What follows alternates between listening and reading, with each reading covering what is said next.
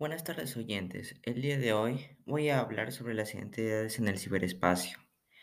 A continuación voy a responder un cierto número de preguntas acerca sobre este interesante tema.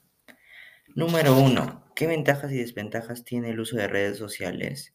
Bueno, tanto como ventajas y desventajas presentan varias de estas. Por ejemplo, algunas ventajas de las redes sociales son que puedes socializar, conectarte con seres queridos que están al otro lado del mundo, adquirir nuevos conocimientos, etc. Sin embargo, también existen bastantes desventajas, como la falta de privacidad, la adicción que puede ocasionarse, la falsa autoestima que se genera en las personas que utilizan las redes sociales, la falsa información o también denominada fake news, etc. Pregunta número 2. ¿Las grandes compañías de redes sociales cómo ven a los seres humanos?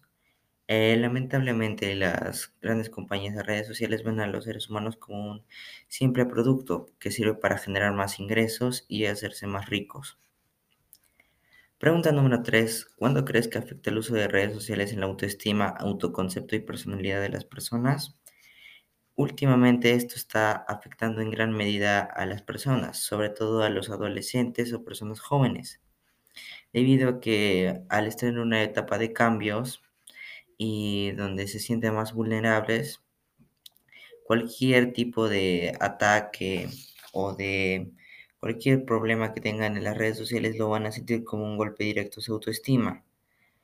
Además de que debido a las modas y las tendencias, poco a poco bastantes adolescentes dejan de tener una personalidad propia y se concentran en imitar al resto. Pregunta número 4. ¿Cómo podrías controlar el uso de las redes sociales en los adolescentes, tu familia y personas? Esto se podría controlar gracias a establecer reglas y normas dentro del hogar o dentro del lugar donde estén eh, las dichas personas. Pregunta número 5. ¿Las propagandas que te aparecen en diferentes redes sociales son casualidad o son predispuestas por estas compañías? Estas son predispuestas debido a que observan todo el tipo de contenido que consumimos, ya sea de películas, deportes, series, juegos, etc.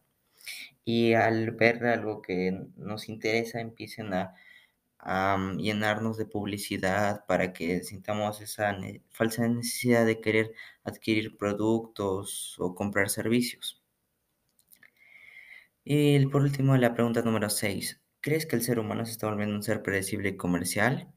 Eh, lamentablemente sí, debido principalmente a lo que ya había mencionado, que son las modas, las tendencias que siguen, que siguen los adolescentes, hace que dejen de tener una personalidad propia y que solo se concentren en imitar al resto para sentirse aceptados y sentirse como parte de un grupo.